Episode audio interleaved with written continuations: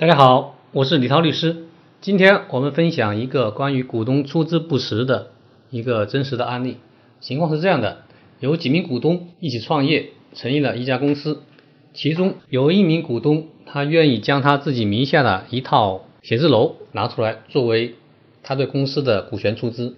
公司成立以后，顺利的搬进了这套写字楼进行办公，但是一直没有办理产权过户的手续。后来在公司。派人去安排办理这个写字楼产权过户的时候，才发现原来这名股东名下的这个写字楼已经抵押给了银行，办理了抵押登记，因此没办法办理过户。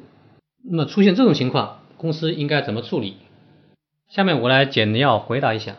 第一个问题，股东能不能用已经设置抵押的房产作为他的股权投资？公司法是允许以不动产作为股权投资的。但是前提条件是房产它的所有权是清洁的。如果房产已经抵押给了银行，那么是不能作为股权投资的。这一点在公司登记管理条例里面已经有明确的规定。已经设置抵押或者担保的财产不能作为公司的股权出资。第二个问题，公司下一步该怎么办？公司可以给几个月的宽限时间，要求这名股东去筹钱。把自己名下的这套写字楼解除抵押登记，也就是赎楼。写字楼完成了赎楼以后，所有权就清洁的，可以办理过户，然后过户到公司名下，这样这名股东就完成了出资义务。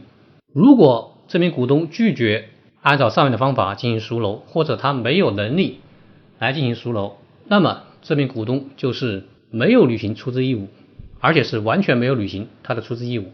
那么公司。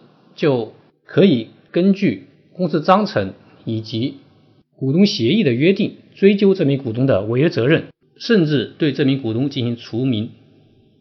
当然，如果公司章程或者股东协议里面对这一块没有明确的约定，那么就只能按照公司法以及公司法司法解释的规定，要处理这个问题可能就会比较麻烦，除非这名股东自愿退出。否则可能要通过法律诉讼这种途径来解决。第三个问题，从这个案例中我们可以学到什么？在我看来，公司在成立的时候没有对股东的出资进行尽职调查，是一个很大的错误。尤其是对于股东以不动产、知识产权这种可以用货币计价的财产方式进行出资的，一定要进行必要的尽职调查。如果在尽职调查过程中发现了这名股东，他的房产是有抵押的，那么就完全可以拒绝让这名股东呃入伙新公司，及时发现风险，减少了以后处理股东纠纷的麻烦，这是第一点。第二点，公司的章程和股东协议是非常重要的法律文件，有必要对股东的违约责任进行明确的约定。比如，如果股东没有在规定的期限内完成出资，那么他应当承担一笔高额的违约金。直至被公司除名。如果事先有这样的明确的协议约定，那么处理起这种类似的纠纷就会相对比较容易，被除名的股东也更容易被接受，不至于以后非要通过法律诉讼来解决问题。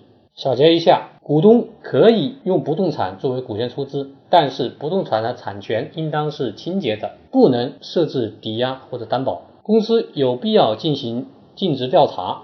及时发现防范风险，在章程和股东协议中有必要对于股东的违约责任进行明确的约定，包括对股东进行除名的安排，妥善快速的解决法律纠纷。本期节目就到这里，我们下期再见。